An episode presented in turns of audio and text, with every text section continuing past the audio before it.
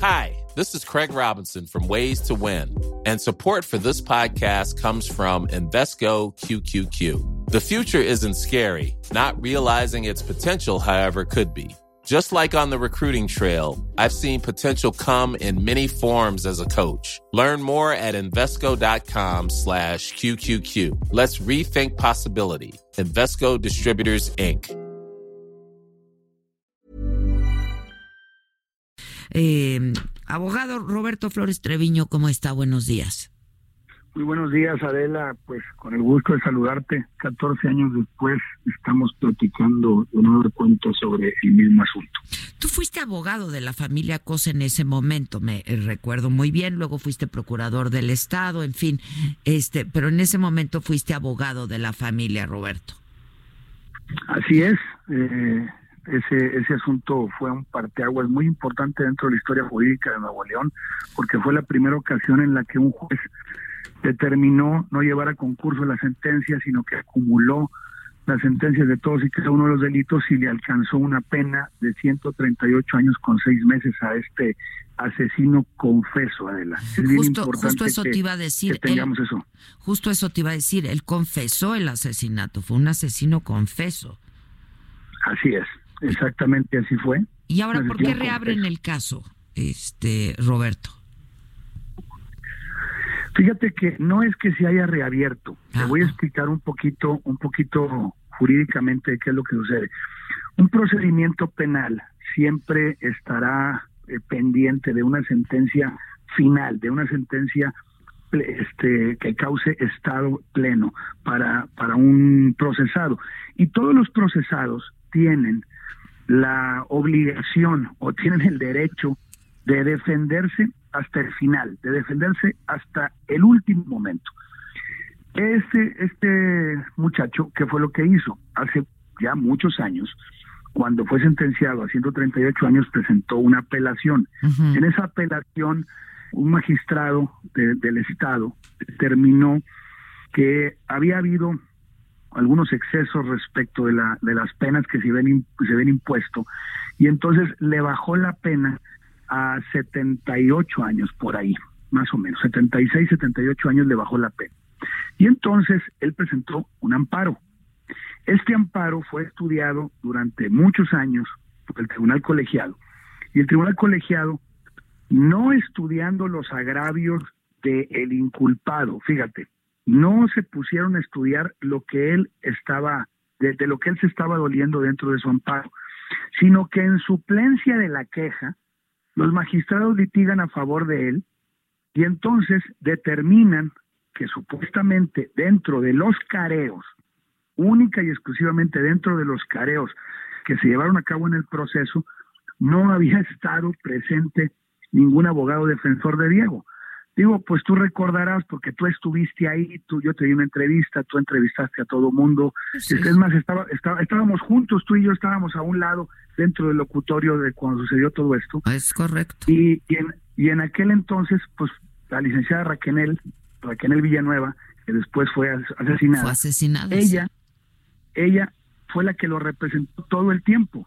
En aquel, en aquel entonces hubo hasta una parte del proceso en el que a la abogada Raquel fue arraigada por una situación penal federal que tenía y uno de los socios de, su despacho fue quien representó a este muchacho durante aquellos 30 o 45 días que estuvo arraigada la abogada Villanueva, hasta que regresó ella de nueva cuenta al proceso.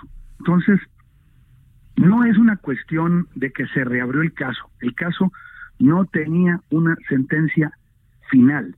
había estado abierto, se, siempre había estado en proceso. Hay cientos de miles de casos en la misma circunstancia en México, Adela. Esto no es una cuestión eh, fuera de orden, no es una cuestión que sea especial para este asunto. Te puedo decir que el 75% de los casos penales de este México están exactamente en la misma situación procesal. O sea, no hay una sentencia definitiva, digamos. Todavía no. Yo espero que, ahora con esta situación de que se repongan los los los, los, careos. Sí, que, que también hay una una situación un tanto cuanto sensacionalista de que el día 28 se van a hacer. Mira, conforme al trabajo del juzgado. Hoy en día, en este momento, ni siquiera han, han mandado las citas. Están buscando en el expediente los domicilios de todos y cada una de las personas con las que se tienen que reponer los careos.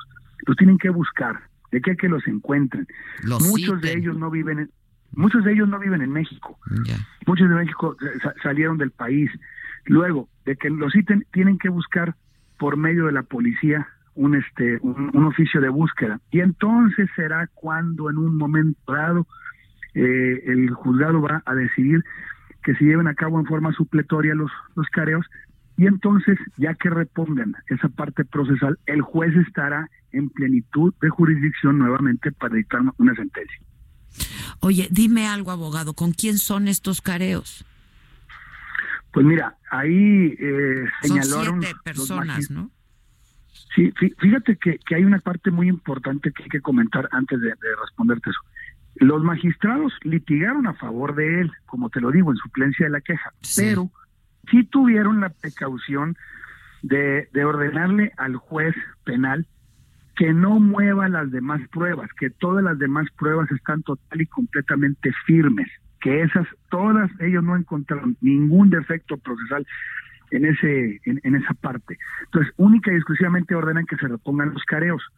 Estos careos van a ser llevados a cabo con los testigos de aquel tiempo, con la, la víctima, que es Erika, con la hermana, con su mamá y con la secretaria de la de, de, Terecos con la otra víctima que es la víctima de secuestro que es Catalina la, la muchacha de servicio. Eh, y por ahí creo que son dos amigos más de él que, que también fueron testigos hoy en día fíjate no no no citan al hermano porque el, el hermano en aquel entonces acuérdate que huyó con él y hoy en día lo acompaña en las celdas porque fue detenido su hermano hace 15 días con una gran una gran cantidad de, droga, y entonces ahora lo acompaña en las celdas del mismo penal. 14 años después están juntitos. ¿Están juntos en la misma celda? No, no, ah, están en la misma celda, pero están en la misma prisión, ya. Sí, así es. Este, ahora dime, dime algo. En, en ese momento no se llevaron a cabo estos careos. Sí se llevó, todo se llevó a cabo, todo, todo fue, este, mira, esos careos fueron transmitidos a nivel internacional, Adela. Fueron, no nada más fue del Estado y nacional, sino que los transmitieron en todo el planeta. Bueno, es que la nota fue internacional, la verdad. O sea, pasaba de ser una nota roja, era, fue una cosa terrible, espantosa. Y todos los careos fueron transmitidos en vivo, Adela. Todos, todos los careos fueron transmitidos en vivo. Si buscan, si buscamos ahí en la Biblia de, de todas las televisoras, todos tienen los videos y todas, los únicos que no lo vieron fueron los tres señores magistrados del colegiado, y ellos son los únicos que no lo vieron en el planeta, ¿verdad? Porque en aquel entonces, pues, e, ese caso estuvo en primer lugar de noticias durante un año y medio. Fue, fue una cosa, pero parecía una novela. Yo, sí, no, te digo, trascendió la nota roja, la verdad, por su, pues, pues, sí. Y entonces, ¿qué es lo que va a pasar? Realmente lo que va a suceder es que se van a reponer procesalmente estos careos. Yo en lo personal creo que muchos de ellos, la gran mayoría van a ser en forma supletoria y entonces el juez quedará en plenitud de facultades de dictar una nueva sentencia. ¿Qué es lo que pienso? Que va a dictar la misma sentencia. No cambia procesalmente nada. No existe ningún beneficio, no existe nada. No cambia nada, se queda exactamente las cosas en el mismo lugar. O sea, el resultado será igual, digamos. Yo, yo confío plenamente en que así sea. Ya. Este, pues es que qué cosa, ¿verdad? Volver a hablar de este tema tantos años después de por sí fue terrible, terrible. Yo, yo recuerdo, este, estábamos toda la sociedad escandalizada, ¿no? Este, fue brutal esto. Y te, y te digo algo, te, fíjate, fíjate, esa es una, una precisión muy personal. Sucedió en ese entonces y hoy en día, 14 años después, lo vuelvo a vivir y lo vuelvo a ver hoy en día en redes sociales mucho más activas y, y todavía con gente que ni lo vivió ni sabía, ni siquiera había nacido para ese entonces o estaban muy chiquitos y, y se vuelcan eh, de una forma, pero eh, no sé, voraz, eh, feroz sobre las personas opinando de cosas que ni vivieron, que ni saben, ni les consta, que de puros chismes, y, maltratan a, a, los que están vivos y se les olvida a todos, a todos se les olvida de la, el asesinato de un niño de siete años y de una niña de cuatro que ese es el punto toral, el punto más importante. es que mucho se hablaba, la sociedad vivió eso. De, la, de, que la niña, novia de eh, Diego Santoy, había estado involucrada, estuvo presente, ¿no? No, no se hablaba de eso. Vamos a ser muy precisos sobre lo siguiente. La muchacha, Diego, la trató de asesinar y la dejó moribunda. Ella estuvo 15 días en coma en el hospital. Él en una de las partes de su versión absurda en el juzgado, inventó una nota sexual que nunca existió, que jamás existió más que en, la mente de un periodista calenturiento que fue el que le dijo que la que, se defendiera de esa manera. Y de ahí es la que, la gente toma esa versión. Pero eso nunca existió, adelante. Eso jamás existió. Mira, yo, yo, yo te pongo por un ejemplo yo y tú hemos sido calumniados a lo largo de nuestra vida. Y tú sabes perfectamente lo que es verdad y lo que no es verdad, igual que yo. Entonces, en esta situación, aquí no les importó el dolor de una madre, de dos hijos asesinados y de otra que se estaba muriendo. La muchacha fue, fue estimada tremendamente, pues están todas las pruebas de la casa, toda, toda, eh, Erika perdió tres litros de sangre. Ella llegó moribunda al hospital. Vivió porque Dios quiso que viviera. Y este muchacho, 14 años después, todavía no tiene la hombría, la valentía, no tiene el candor para confesar por qué mató a un niño y a una niña. Ese es el punto más importante, que no se nos olvide como sociedad que asesinaron impunemente a una niña de tres años y a un niño de siete. Es impresionante eso, de la que, que, que, a la gente lo que más le importa es la supuesta, supuesta historia sexual que este sujeto inventó. Sí, sí, sí. No, a ver, pues los hechos ahí están, las evidencias ahí están y el resultado es que murieron dos niños de una forma atroz. Oye, abogado, de casualidad tú no tienes esa entrevista que le, que le hice a la familia y a Diego Santoy en tus archivos? Fíjate que puede ser que la tenga en, una, en unos videos de aquellos de, de, de, VHS. Pues eh, la voy a buscar.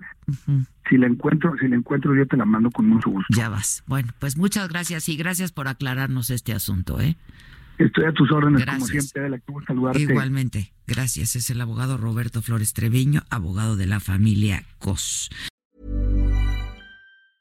Ever catch yourself eating the same flavorless dinner three days in a row? Dreaming of something better? Well, HelloFresh is your guilt-free dream come true, baby. It's me, Gigi Palmer. Let's wake up those taste buds with hot, juicy pecan-crusted chicken or garlic butter shrimp scampi. Mm. Hello Fresh. Stop dreaming of all the delicious possibilities and dig in at HelloFresh.com. Let's get this dinner party started.